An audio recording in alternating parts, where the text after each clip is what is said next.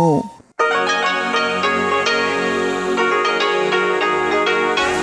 Hier ist Radio Taiwan International.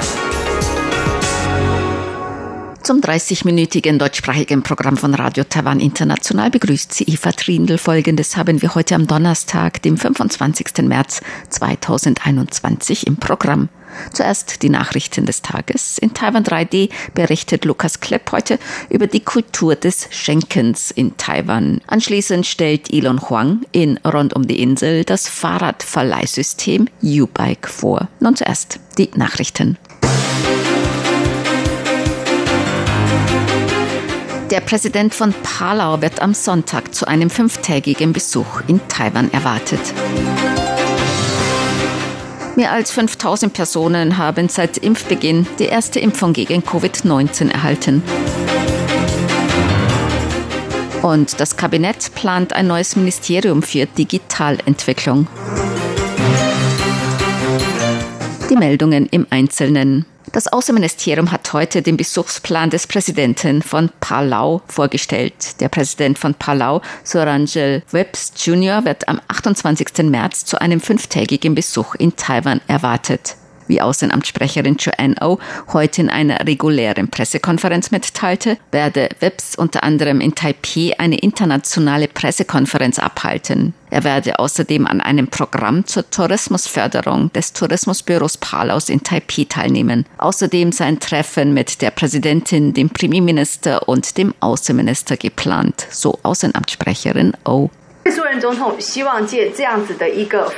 Präsident Surangel Whips Jr. hofft, mit diesem Besuch mehr Geschäfts- und Investitionsmöglichkeiten zu schaffen, die Wirtschaft wiederzubeleben und die Zusammenarbeit in den Bereichen Medizin und Gesundheit mit Taiwan zu erweitern. Die Regierung Palaus hofft außerdem, den Kontakt in verschiedenen Sektoren Taiwans zu vertiefen, darunter Tourismus, Medizin und Luftfahrt.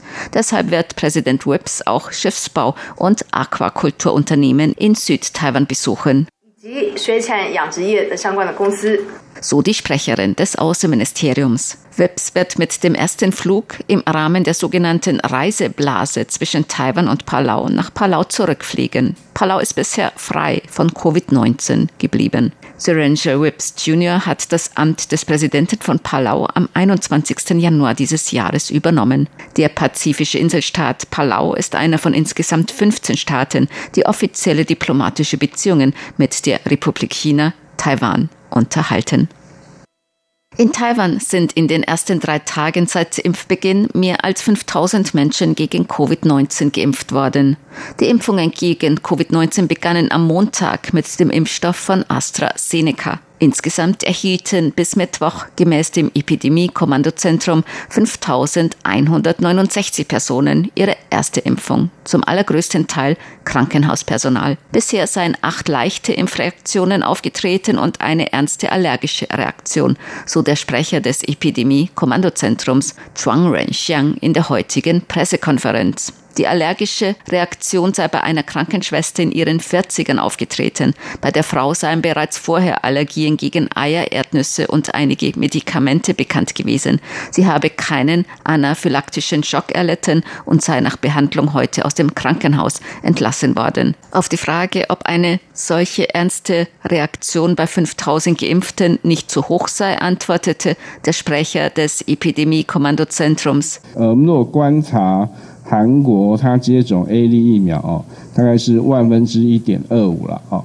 Nach den Beobachtungen in Südkorea liegt die Wahrscheinlichkeit von ernsten Reaktionen bei AstraZeneca bei etwa 1,25 pro 10.000. Das bedeutet, dass es bei 10.000 Impfungen vielleicht einen Fall gibt. Bei diesem Fall handelt es sich um eine Allergikerin. Bei anderen Geimpften dieser Charge traten offenbar keine ähnlichen Fälle auf. Es sieht also nach einem seltenen Einzelfall aus. Chuang wies darauf hin, dass Menschen mit bestimmten Allergien sich vor der Impfung mit einem Arzt beraten sollten. Nach der Impfung müsse man 30 Minuten lang beobachten, ob eine Reaktion auftrete. Falls bei der ersten Impfung eine ernsthafte allergische Reaktion auftrete, werde von der zweiten Impfung abgeraten. Das Epidemie-Kommandozentrum hat heute drei neue Corona-Infektionen bestätigt. Zwei der Infizierten waren aus den Philippinen eingereist. Bei dem dritten Infizierten handelt es sich um einen Taiwaner, der bereits Ende November von einem kurzen Geschäftsaufenthalt aus den USA nach Taiwan zurückgekehrt war. Wegen einer geplanten Auslandsreise ließ er sich am Dienstag erneut testen. Das Ergebnis des Tests war positiv mit einem CT-Wert von 36. Dies weist auf eine niedrige Viruslast hin. Das Ergebnis eines weiteren Tests am Tag darauf war negativ. Der Mann hatte jedoch sowohl IgM als auch IgG-Antikörper. Dies weise darauf hin, dass sich der Betroffene möglicherweise vor längerer Zeit bei seiner Auslandsreise infiziert hatte, so der Sprecher des Epidemie-Kommandozentrums Chuang Renxiang heute in der Pressekonferenz. Bisher wurden in Taiwan insgesamt 1012 Infektionen mit dem SARS-Coronavirus-2 Labor bestätigt. Bei 896 davon geht man von einer Ansteckung im Ausland aus. 971 Personen wurden bereits aus der Isolation entlassen. 31 befinden sich zur Behandlung oder Beobachtung in Krankenhäusern. Zehn Menschen sind an Covid-19 gestorben.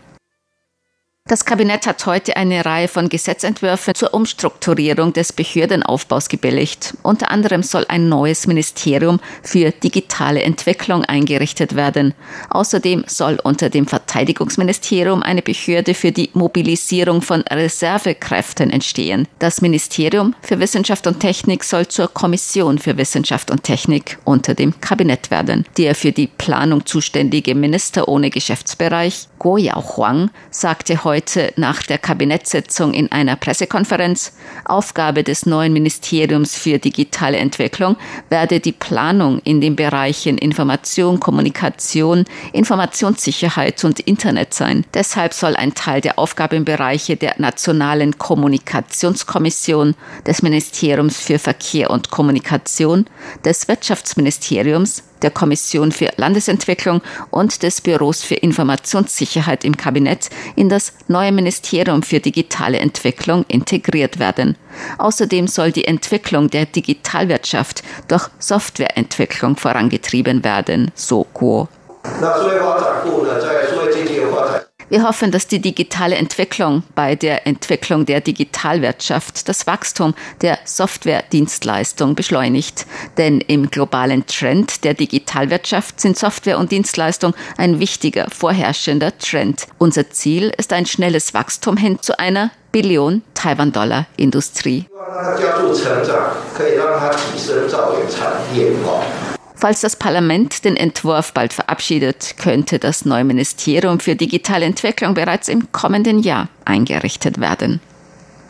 Tschechische und taiwanische Experten haben gestern ein Online-Forum über Epidemiebekämpfung abgehalten. Dies teilte das Außenministerium heute mit. Auch der frühere Vizepräsident Taiwans Chen Qianren, ein angesehener Epidemiologe, nahm an dem Forum teil. Chen teilte auf dem Forum die Erfahrungen Taiwans bei der Epidemiebekämpfung seit dem Ausbruch von SARS vor 18 Jahren.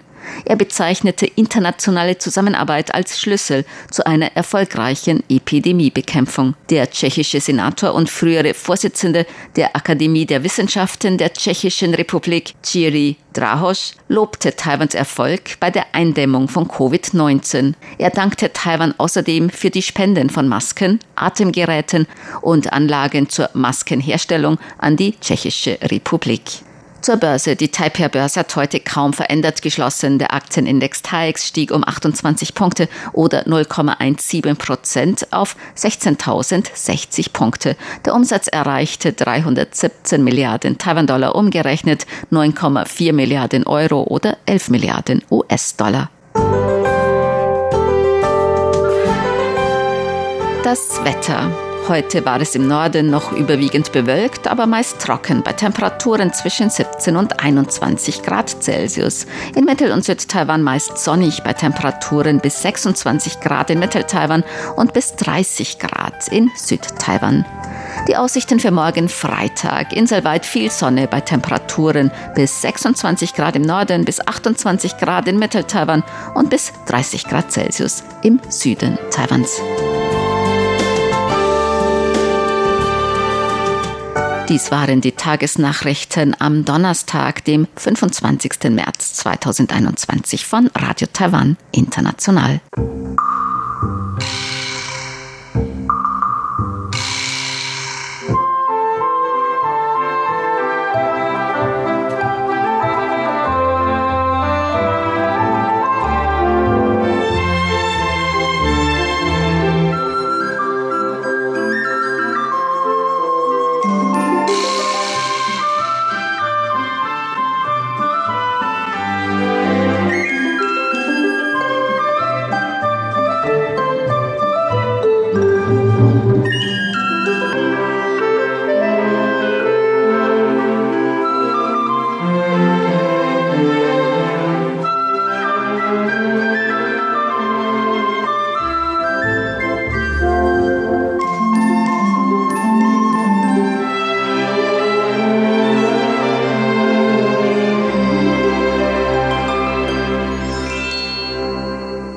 Folgt ein Beitrag von Lukas Klepp über die Kultur des Schenkens in Taiwan.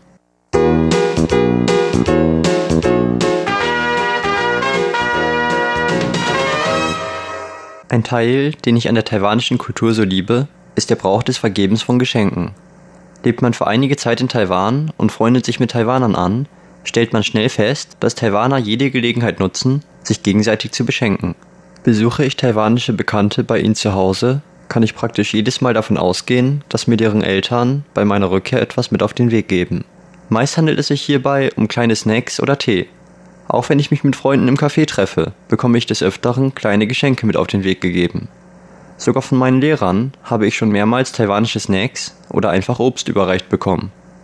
Als Grund wird häufig genannt, dass sie zu viel gekauft hätten und es ja schade wäre, die Früchte verdorren zu lassen.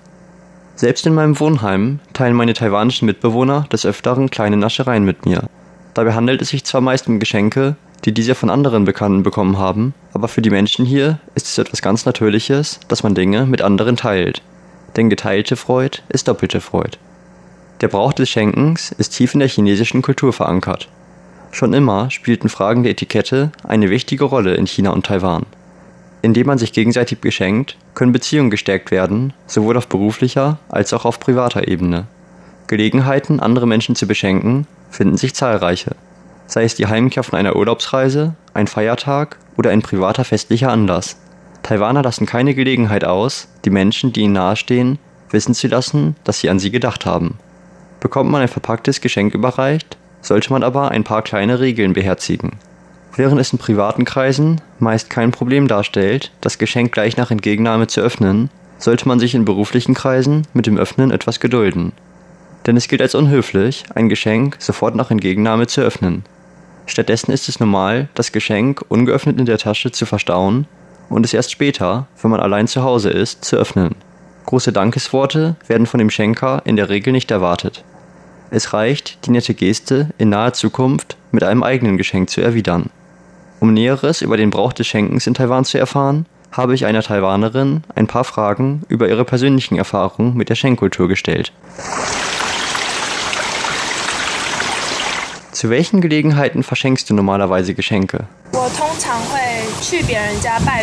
Normalerweise, wenn ich jemanden besuche, wenn ich zum Beispiel gerade bei jemandem zu Abend gegessen habe oder sonst irgendwie Gastfreundschaft empfange, gebe ich der Person meist ein kleines Geschenk. Vor allem, wenn ich Freunde besuche, dann schenke ich ihnen zum Beispiel einen simplen Kuchen oder so. Das ist einfach als nette Geste gemeint. Wenn die Person älter ist als ich, achte ich besonders darauf, was ich schenke. In so einem Fall schenke ich oft etwas mehr, als ich einem Gleichaltrigen schenken würde. Und am Geburtstag beschenkt man sich da auch? Das kommt ganz auf die Person an. Ich zum Beispiel gebe nur Menschen, mit denen ich sehr gut befreundet bin, ein Geschenk.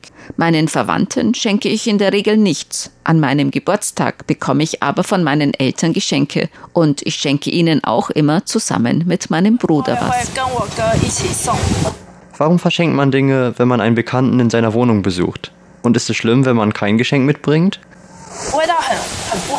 Es ist nicht so schlimm, wenn man nichts schenkt, aber es ist halt Teil der Etikette und wird deshalb von den meisten Menschen erwartet. Damit drückt man aus, dass man sich für die Gastfreundschaft bedankt, die man empfangen hat. Deshalb passe zumindest ich darauf auf, immer etwas mitzubringen. Es wäre mir peinlich, wenn ich kein Geschenk dabei hätte. Ich würde mir dann überlegen, wie ich das beim nächsten Mal wieder gut machen könnte.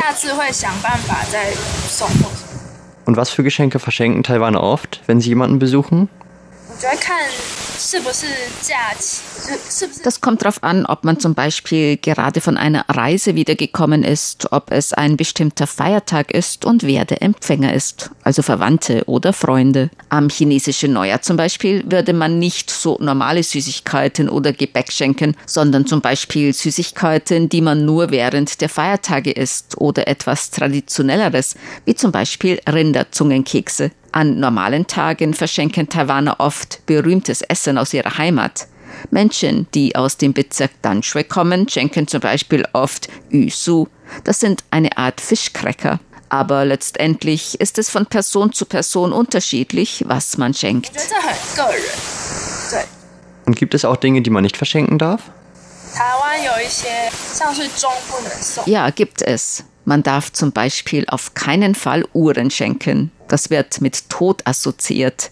Denn eine Uhr schenken auf Chinesisch Songzhong klingt genauso wie das Wort für die Teilnahme an einem Begräbnisritual. Außerdem werden Uhren mit dem Ablaufen von Zeit assoziiert. Regenschirme darf man auch nicht verschenken, denn das chinesische Wort für Schirm klingt wie das Wort auseinanderbrechen.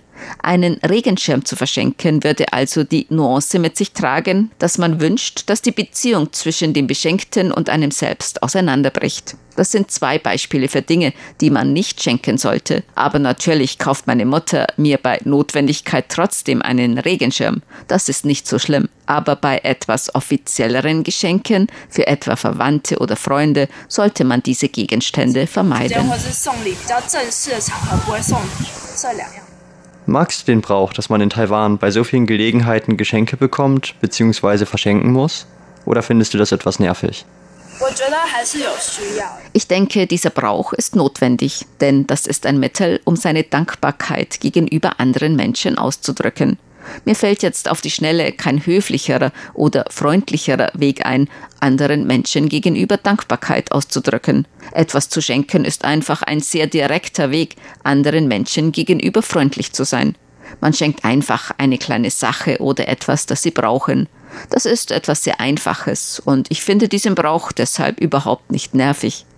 Was Geschenke für Vorgesetzte oder Mitschüler aus höheren Jahrgängen angeht, ist dieser Brauch vielleicht nicht unbedingt notwendig. Aber betreffend Menschen, mit denen man eng befreundet ist, finde ich diesen Brauch sehr gut.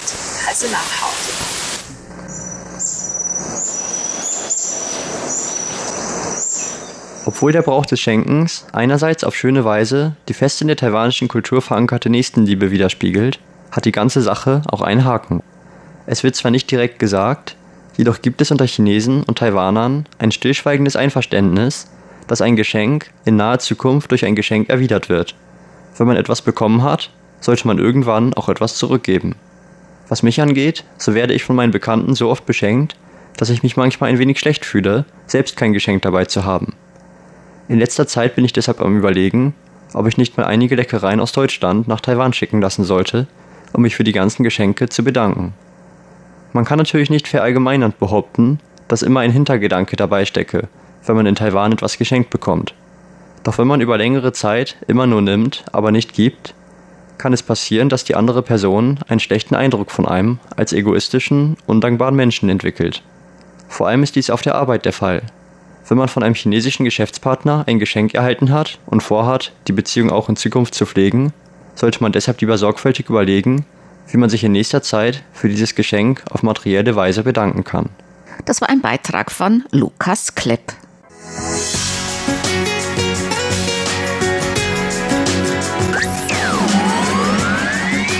Radio Taiwan, international aus Taipeh.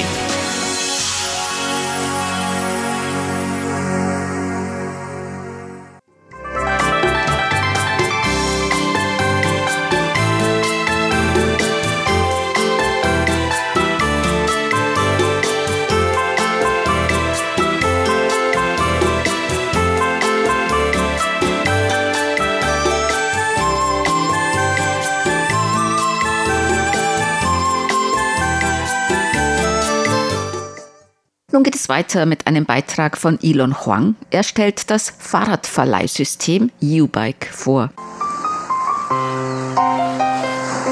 Rund um die Insel. Herzlich willkommen zur heutigen Ausgabe von Rund um die Insel. Am Mikrofon begrüßt Sie Ilon Huang. Taiwan hat eine sehr wichtige Fahrradindustrie. Doch bis vor einigen Jahren fuhren nur wenige Taiwaner selbst Fahrrad. Diejenigen, die man auf den Fahrradwegen oder in Bergen traf, kannte man meistens schon. 2008 kam es dann zu einem Fahrradboom. Doch gerade in den ersten Jahren danach ging es meistens dabei nur um die sportliche Betätigung. Doch in den letzten Jahren sieht man mehr Leute, die das Fahrrad als Transportmittel verwenden. Dazu beigetragen hat sicherlich auch das Fahrradverleihsystem U-Bike und auf dieses System möchte ich heute eingehen. Das System wurde 2009 in Taipei im Bezirk Xinyi, dort wo der Taipei 101 steht, gestartet. Und zwar in einer Kooperation zwischen der Stadt Taipei und dem Fahrradhersteller Giant. Von den Anfängen erzählt Frau Leo von Giant.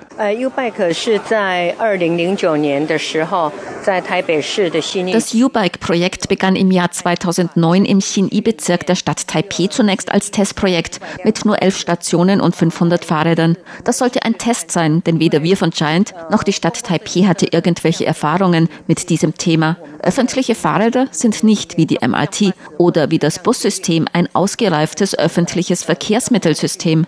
So wusste weder die Stadt Taipei noch wir, wie das Ganze durchgeführt werden sollte. Aber wir wollten einfach versuchen, den Bürgern die Möglichkeit zu geben, noch mehr mit dem Fahrrad zu fahren. So stellte die Stadt zwar nur etwa 300.000 Euro für dieses Projekt bereit, aber der CEO von Giant, Herr Liu, gab selbst noch einmal über eine Million Euro dazu. Dazu gehörte auch die Forschung und Entwicklung, die Logistik und so weiter.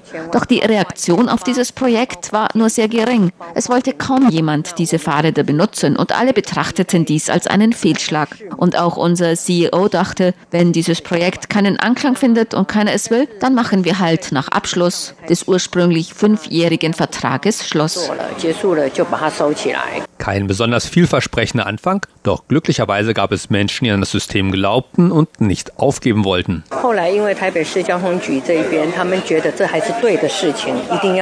Doch später kam das Taipei Verkehrsamt zu der Auffassung, dass dies ein gutes Vorhaben sei und man beschloss, noch mehr Geld für dieses Projekt bereitzustellen und das System über die ganze Stadt auszubauen. Die Verantwortlichen für dieses Projekt konnten auch unseren CEO überzeugen, dass er weitermachen sollte, da die Stadt doch auch weitermache. Unser CEO Liu war gerührt von diesen Bemühungen und entschloss sich, sich weiter zu beteiligen. So wurde das Projekt erneuert und im Rahmen dieses Projektes sollen innerhalb von sieben Jahren vom Xinyi-Bezirk aus U-Bike-Stationen über die ganze Stadt Taipei verteilt entstehen. Der Umfang des U-Bike-Systems wurde also deutlich vergrößert und nun begannen immer mehr Leute zu entdecken, wie nützlich dieses System ist. Denn nun erst konnten die Leute dieses System auch wirklich nutzen. Nicht wie vorher im Xinyi-Bezirk, wo die Reichweite noch viel zu klein war. Man kann innerhalb des Xinyi-Bezirkes ja zu Fuß gehen. Da braucht man kein Fahrrad. So haben wir auch selber gemerkt, dass das System selbst gut ist, aber es vorher einfach zu klein war. Und durch die Erweiterung des Einzugsgebietes begannen immer mehr Personen das System zu benutzen.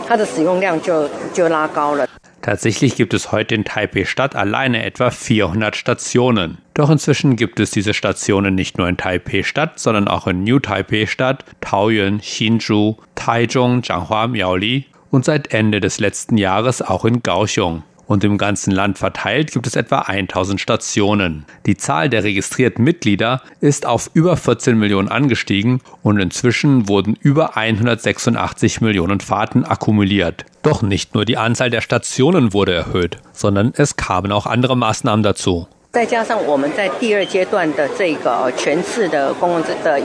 Außerdem haben wir in der zweiten Phase des U-Bike-Projektes unsere Fahrräder verbessert und auch den Ausleihprozess vereinfacht. Die Benutzer können nun ganz einfach ihre EasyCard benutzen, um sich ein Fahrrad auszuleihen. Wie bei der MRT Ein Piep und man kann rein und ein Piep und man kann wieder raus. Man muss nur seine EasyCard anmelden, entweder am Kiosk, an einem unserer Servicezentren oder am schnellsten geht es auf unserer Webseite. Auf jeder EasyCard gibt es eine Nummer. Man benutzt also diese Nummer, um sich über unsere Webseite anzumelden. Man muss keinen Ausweis vorlegen und auch keine Kaution hinterlegen. Außerdem möchten wir wissen, wer unsere Fahrräder benutzt und deshalb bitten wir die Benutzer, uns bei der Anmeldung ihre Handynummer zu geben. Denn so können wir mit dem jeweiligen Benutzer Kontakt aufnehmen, wenn das von ihm benutzte Fahrrad kaputt ist oder sonstige Probleme hat. So gibt der Benutzer uns bei der Anmeldung seine Handynummer und wir schicken ihm dann eine Bestätigungsnummer an sein Handy. Wenn der Benutzer diese Bestätigungsnummer auf der Webseite eingibt, dann können wir Handy und die jeweilige EasyCard koppeln und innerhalb von drei Minuten kann der Benutzer mit dieser angemeldeten EasyCard ein Fahrrad ausleihen. Nun kann es aber sein, dass die Kinder in der Familie zum Beispiel kein Handy haben. Dann können die Eltern für ihre Kinder deren EasyCard anmelden, denn jede Handynummer kann bis zu fünf EasyCards anmelden. Das ist doch wirklich einfach, nicht wahr? Ein einfacheres und preiswerteres System gibt es sicher nirgends auf der Welt. Nun haben wir aber nicht nur den Ausleihvorgang vereinfacht, sondern, wie gesagt, auch die Fahrräder verbessert. Die Fahrräder der zweiten Generation sind noch stabiler, noch niedlicher und noch widerstandsfähiger. Zum Beispiel sind die Sattel wasserfest. Nach dem Regen sind sie wirklich sofort wieder trocken. Oder die Körbe. Diese sind aus sehr stabilem Metallplastik hergestellt. Sie rosten nicht und gehen nicht kaputt. Und wir haben seit dem letzten August noch keine Probleme mit den Körben gehabt. So haben wir alle Probleme der Fahrräder der ersten Generation beseitigt und haben nun noch stabilere und interessantere Fahrräder. Ein Problem, dem sich europäische Städte mit einem derartigen Fahrradleihsystem gegenübersehen, ist, wie ich gehört habe, die oft mutwillige Beschädigung der Fahrräder. Wie Frau Leomi erklärte, kommt es bei den Rädern des U-Bike-Systems auch zu Schäden, aber nicht durch mutwillige Zerstörung. Wenn Fahrräder mehr als zehnmal am Tag benutzt werden, kommt es mit Sicherheit zu Problemen. Geht auf jeden Fall etwas kaputt. Aber wir bei Giant haben versucht, sehr stabile, dauerhafte Fahrräder für das U-Bike-Projekt zu entwickeln, die sowohl Wind und Wetter als auch vielfacher Benutzung standhalten. Auch bei den Teilen am Fahrrad haben wir eine lange dauerhafte Verwendung im Auge gehabt. Aber wenn etwas kaputt geht, reparieren wir es umgehend oder wenn die Teile zu kaputt sind, werden sie komplett ausgetauscht. Und zwar immer so schnell wie möglich, um die Fahrräder so schnell wie möglich wieder auf die Straße zu bringen.